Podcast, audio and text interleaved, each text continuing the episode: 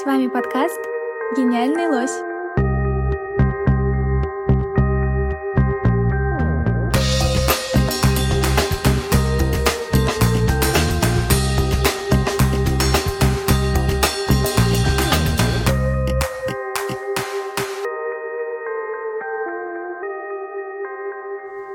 Всем привет, это подкаст «Гениальный лось». Я Лиза, и в одном из выпусков я рассказывала о метро.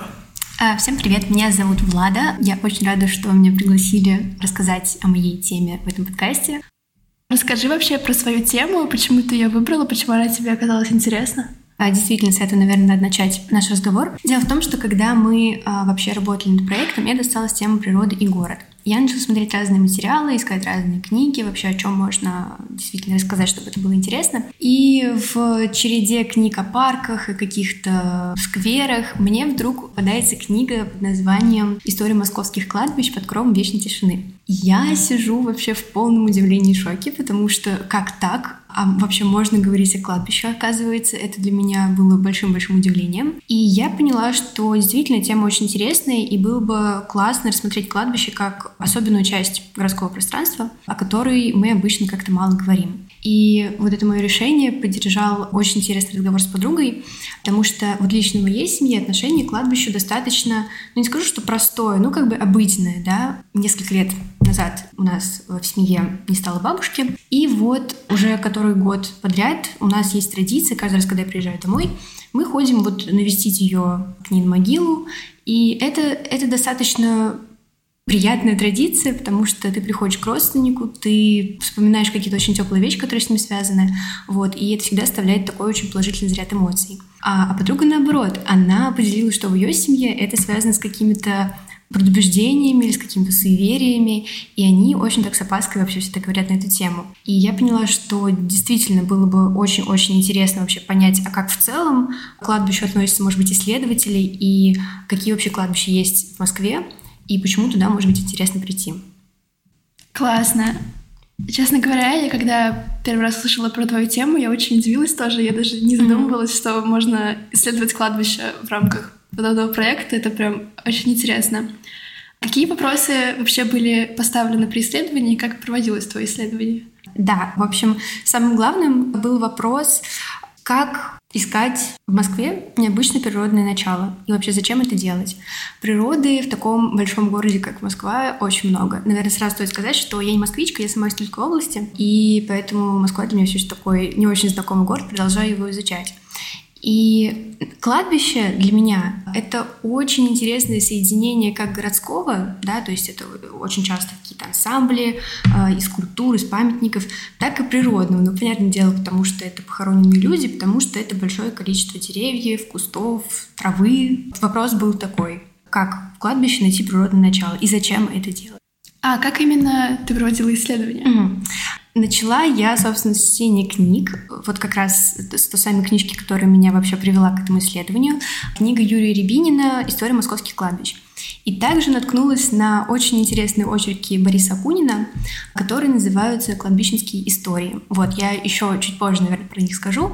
С этим тоже достаточно интересное такое наблюдение связано. А потом, когда вот начался учебный год, приехала сюда, мне удалось посетить несколько кладбищ, и тоже вот про них расскажу чуть позже. То есть это было изучение литературы, да, если говорить про процесс исследования, затем посещение мной кладбищ и составление каких-то наблюдений и выводов, и ответы на мои вопросы, которые были поставлены в самом начале. И какие тогда ответы, что тебе удалось узнать?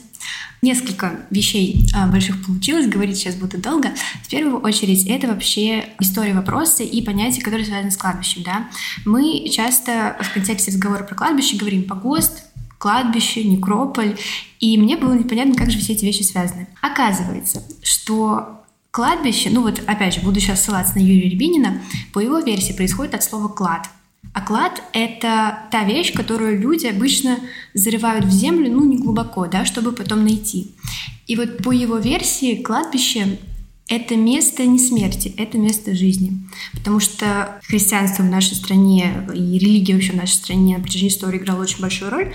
И люди всегда верили и знали, что после смерти они обретут жизнь вечную. То есть смерть для них как бы не была была концом. И поэтому кладбище это вот было вот таким местом жизни и местом возрождения. Далее поговорим, наверное, про погост. Погост вообще очень интересная вещь. Погост — это определенное место, куда а, в древности приезжали купцы, торговцы. Постепенно место разрасталось, появлялась церковь, в церкви, естественно, появлялось кладбище.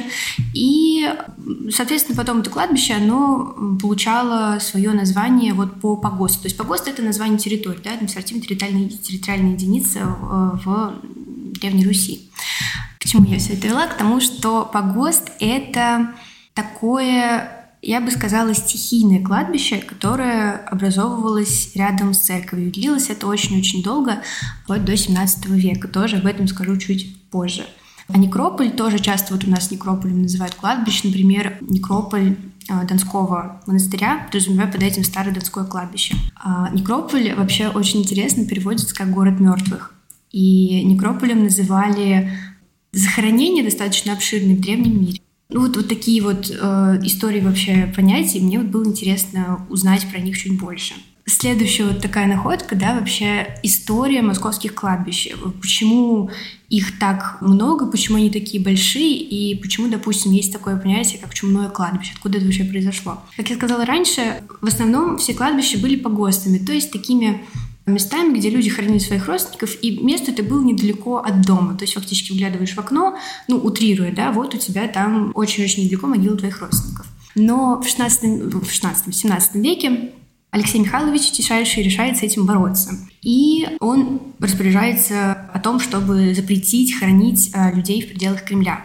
Дальше его сын Петр I идет еще дальше и повелевает э, не хоронить людей в Москве, делать это за пределами. Его дочь Елизавета, давай процитирую отрывок из Рябинина, она ездила из немецкой слободы в Кремль и обратно, и при этом встречала по пути похороны. С ней делалось расстройство чувств. И поэтому она повелела не хоронить людей вот по улицам от Кремля до э, Главинского дворца. Но далее начинается самое-самое интересное. В 50-х годах 18 века появляется первое городское кладбище, как вот мы сейчас привыкли их понимать. Это Лазаревское кладбище, где оно располагалось приблизительно где-то на окраинах Москвы. А, а потом, в 70-х годах, а, случается ключевое событие в истории кладбищ, на мой взгляд. Разражается в Москве чума, и, понятное дело, на погостах людей уже просто хоронить не могут. И поэтому указом Екатерины было сооружено, возведено большое количество кладбищ за Камер-Калежским валом. Камер-Калежский вал — это ну, в 40-х годах 18 века, знаешь, такая Цепной вал, который фактически ограничивал территорию Москвы. Вот. Очень интересно сейчас на современных картах посмотреть, потому что если сравнивать Москву сейчас и вот территорию такого Калежского вала, это, конечно, очень разные по масштабу территории. Э, вот так вот появляются большие городские чумные кладбища, которые потом стали, собственно, основными городскими. То есть на погостах людей действительно перестают, э, перестают хранить. А хоронят на Ваганьковском, Миусском, Пятницком, Даниловском, Старобряческом, Рогожском, ну и многих других. И э, здесь вот плавно перейду на другое мое открытие. Расскажу немножко про еще одно чумное кладбище, Чехсвятское, но оно уже располагается вот в моей родной Тульской области. Оно тоже чумное, и недавно, вот не скажу когда точно, вот несколько лет назад буквально ему исполнилось 250 лет. И в честь этого у нас в области организовали выставку, которая была этому кладбищу посвящена. И вот как рассказала мне координатор проекта Юля, это кладбище интересно тем, что оно является биотопом, то есть там произрастает более 300 видов растений. Возвращаясь к мысли о том, что кладбище — это жизнь. Вот как Рябинин очень интересно заметил, действительно, человек может ни разу там не побывать ни в театре, ни в музее, там, не посетить какое-то интересное культурное место, но на кладбище он точно-точно попадет. И понятное дело, что у многих эти места ассоциируются с болью, с утратой, и это естественно. Но дело в том, что по прошествии времени чаще всего боль уходит — и остается только свет. Свет, к которому ты приходишь, и ну, действительно радуешься тому, что вот снова как будто можешь ощутить вот эту вот связь с родственником или там с дорогим тебе человеком, который здесь уже в жизни в такой настоящей уже нет. В связи с этим очень интересную историю хотелось бы рассказать. Вот этот свет, он действительно иногда становится буквально проливающим какую-то ясность на запутанной истории. Дело в том, что, ну, знаешь, такой интересный вообще э, феномен, когда начинаешь какую-то тему исследовать, то тебе тут же начинают попадаться упоминания вот этого предмета, о котором ты интересуешься. Сейчас вот с началом учебы как-то начинала, начала замечать, что люди вокруг меня как-то часто упоминают эту тему, и причем у нас на парах тоже как-то об этом пару раз преподаватели говорили. Вот, в частности, потрясающая история. А, связана она с Ваганьковским кладбищем. В Самаре есть замечательное здание. Называется оно «Фабрика кухня». Оно интересно тем, что оно реально сделано в форме серпа и молота. То есть ты смотришь на него сверху, а это действительно форма серпа и молота. Оно было построено в 30-х годах архитектором Екатериной Максимовой. И интересна эта женщина тем, что ее по праву можно назвать первой вообще в истории женщиной-архитектором. А здание это потрясающее, и самарские архитекторы 20 лет боролись за то, чтобы его не сносить. И вот как это связано с кладбищем? Дело в том, что Максимова о ней, ну, о ней вот прям очень мало что было известно, когда начиналась вся эта история. Вплоть до того, что знали вот только место захоронения, Ваганьковское кладбище. И активисты уже фактически не знаю, что делать, пришли на это кладбище, оставили на гробе записку о том, что вот мы такие-такие, да, нам нужно узнать больше о Максимовой. Ну, в общем, оставили какое-то послание ее родственникам. И представляешь, через какое-то время, достаточно продолжительное, записку реально родственники нашли, связались с этими активистами, и так новое имя в... Ну, не то, что новое имя, но имя очень важного архитектора в истории архитектуры, да, российской нашей, оно вновь было обретено, потому что очень большое количество информации удалось о ней узнать благодаря родственникам. И вот история про то, как кладбище, правда, стало местом жизни, но вот уже в памяти ну, в памяти истории архитектуры, я бы сказала. А еще очень интересно заметить, я упоминала книгу Бориса Акунина «Кладбищенские истории», и, кстати, очень советую всем, кто сейчас слушает ее, прочитать, потому что он рассказывает о кладбищах в нескольких странах. Очень интересно читать его описание, потому что частью они э, действительно документальные, а частью это билетристика. На обложке мы видим двух авторов, это Григорий Чхаршвили и Борис Акунин. Чхаршвили, его настоящее имя, да, Григорий Чхаршвили, а Борис Акунин как раз псевдоним. И мне кажется, то, что он э, выбирает оставить на обложке в том числе и его настоящее имя, говорит о том, что он хочет в том числе и без масок, да, то есть вот без псевдонима, псевдоним он оставляет, но и настоящее свое имя, то есть он говорит от себя. От себя он хочет говорить о вечном. Вот. Мне кажется, это очень важно, это показывает, что тема его действительно по-настоящему трогает. А возвращаясь к теме гений места, можно ли сказать, что кладбище — это гений места? Да, я думаю, что да. В любом случае, каждый может попытаться там найти своего гения места. Я думаю, что своего я обрела.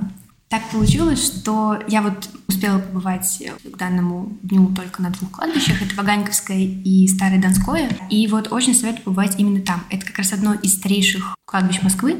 И оно интересно тем, что там захоронено действительно очень много знаменитых людей. Оно также, конечно, известно, что там есть могила Салтычихи, той самой, да, известной женщины, и многих это место притягивает. Мне оно интересно еще потому, что сейчас я выполняю одну учебную работу, которая связана с таким архитектором я сейчас взяла и забыла человека, которому я уже месяц изучаю сейчас. В общем, э, да, нужно меньше волноваться.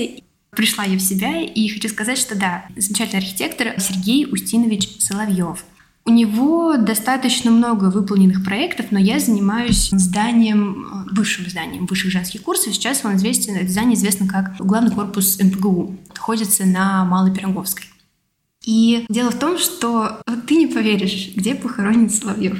Он похоронен на старом Донском кладбище, том самом. То есть я когда вообще пришла на него впервые, она меня поразила своей красотой, своей тишиной, и я не знала, что Соловьев вот именно там находится. А сейчас я это знаю, и знаешь, вот этот девиз, мне кажется, вообще э, проекта, о том, что бывают странные сближения, да, такой негласный девиз, а, он абсолютно тоже применим к этой истории, потому что я теперь прихожу на Старое Донское кладбище и понимаю, что вот да, действительно, здесь, я пока, к сожалению, не нашла могилу, но надеюсь, смогу это сделать. Здесь находится очень интересный человек, вот творчество которого я сейчас изучаю, да, проект которого, проектами которого сейчас занимаюсь, исследую их. И это делает это место для меня уже каким-то родным. И мне уже, правда, как-то очень приятно туда возвращаться.